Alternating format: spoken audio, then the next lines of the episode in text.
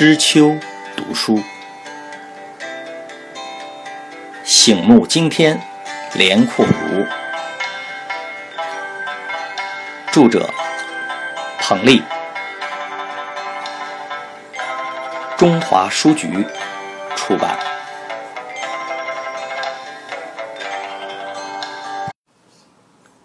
十六，营口一游。我付茶钱，你说故事。正是蒙人蒙事儿不蒙明白，听话听音儿未听糊涂。一九二零年，十七岁的连阔如云游到了东北，先在营口小住。那时营口有个挖坑店，是最繁华的地方，其集市之大，摊位之多，游人之密，买卖之火，都不在北平的天桥、天津的三不管以下，甚至比大连的西岗子还要热闹。这挖坑店顾名思义，就知道是个低洼之处，年年夏天积些水，臭味难闻。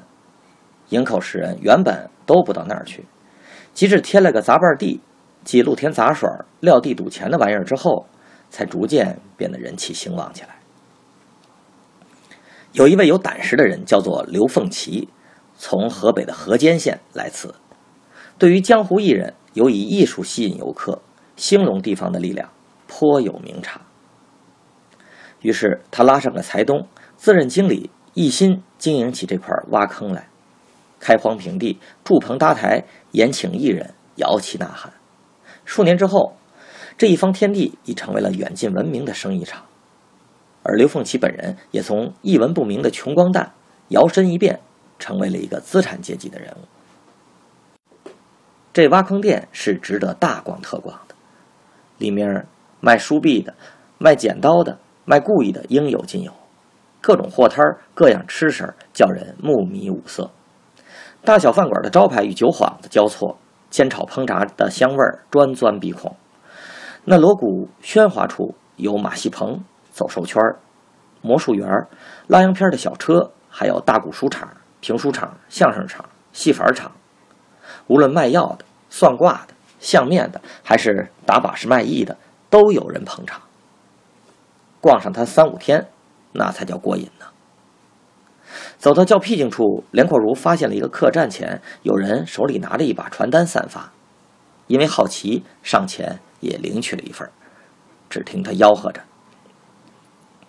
这店里住一位大夫，舍药治病，谁要有病进去瞧瞧，白看病不要钱。谁要有病，白舍你药吃。衣冠新瓷，就为行好。”家里有病人的，炒药回去，不也挺好吗？见有站下的人，就往手里递一张纸条，接着说：“接张帖儿，有病进去白瞧白看。”有这新鲜事儿？连苦如接了纸条，跟着几个人向店里走去。到了二门，有人指路，见手里拿条的人就说：“你们是治病的。”都到那三间北房去。进了屋内，一明两暗。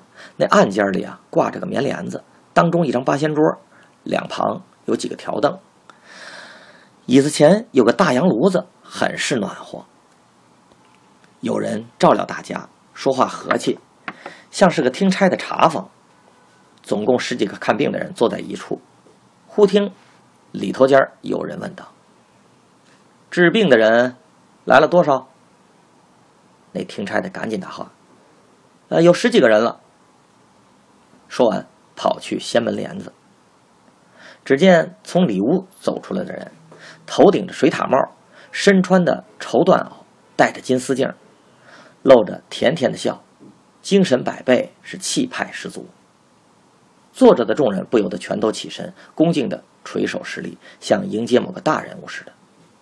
待他往八仙桌前一站，说了句：“诸位请坐。”众人才敢坐下。连阔如先被问道：“你这人不是给自己看病的吧？”“啊，不错，我是给亲戚家的一位老太太讨点药。”“你的亲戚得的是什么病呢？”“呃，年年到了。”春前秋后啊，就犯咳嗽。啊，这病好治。我给你两丸子百孝丹，吃了就好。他叫听差的从里间拿出了两丸药，交到了连阔如手上。这药的吃法啊，单子上都写着呢，回去看吧。啊，多谢多谢。只想探寻黑幕的连阔如谢过了，却并不走，又坐下来想看个究竟。哪想到人家早看出他不是省油的灯。便对听差的说：“把这个吊脚马子淤了。”连阔如听得出来，这是句江湖暗语。吊脚马子是难惹的人的意思，淤了就是轰出去。这些人不是什么设药治病，不过是设骗局蒙人。连阔如不得不起身，告辞而去。第二天，连阔如又到这个客栈前溜达，见有人和店里伙计争吵，惹得过往行人不住围观，人挤人，水泄不通。一人挑眉立目的大吵大嚷：“好啊，啊，十几块钱冤了去了，今天搬了家，那不行，你们开店的和他们伙同骗财，咱们打官司去。”连阔如一听这话，就知道昨天。他让这帮人给骗了，今天醒悟过来，来这里找后账，要往回退钱。连阔如好管闲事的劲儿又上来了，他劝解着说：“哎，这事儿啊，与人家店里无干。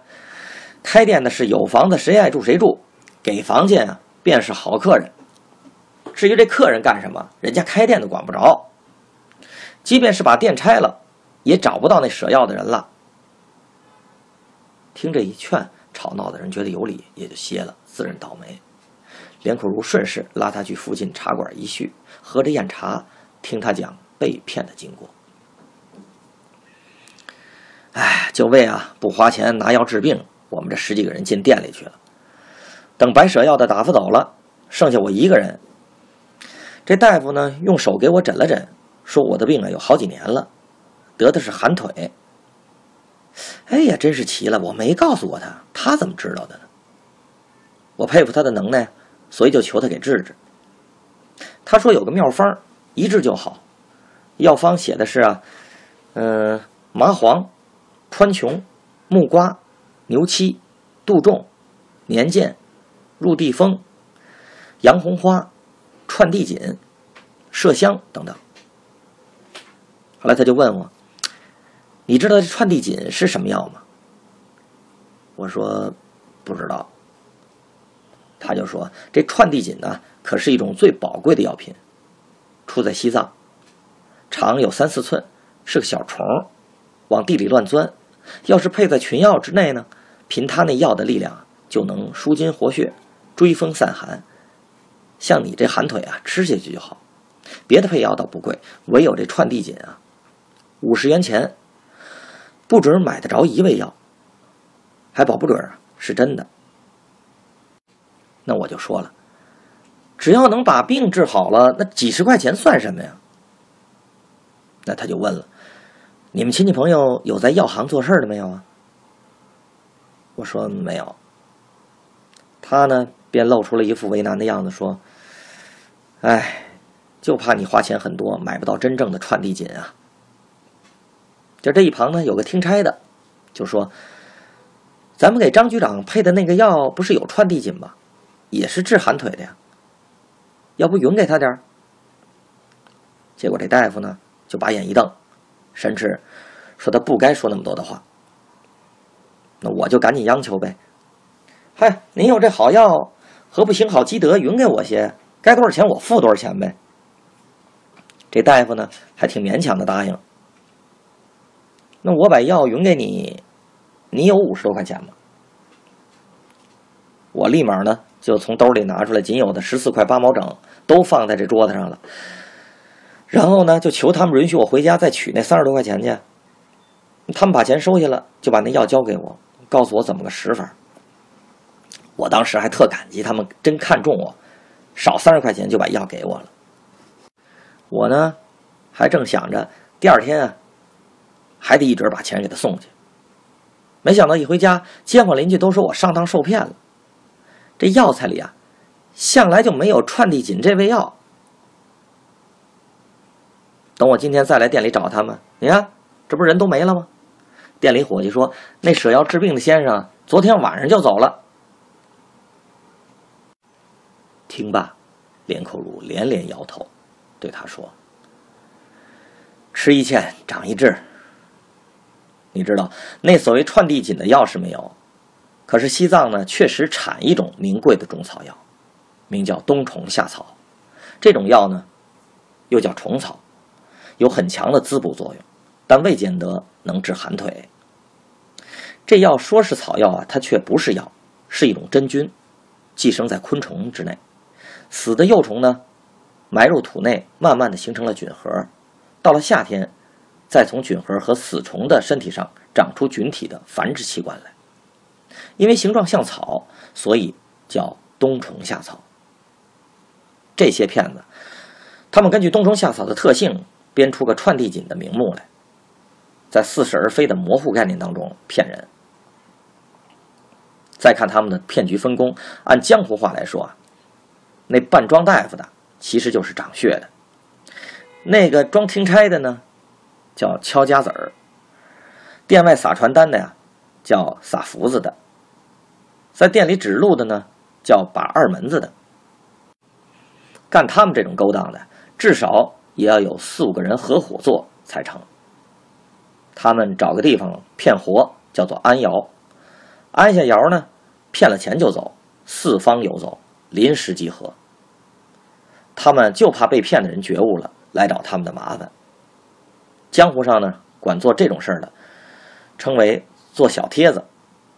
他们发小请柬给众人，得大钱给自己。那被骗的人听了连阔如的这些话，茅塞顿开，叹服的说：“哎呦，多谢指点，多谢指点。”连阔如笑着说：“哎，哪里哪里。”我付茶钱，您说故事。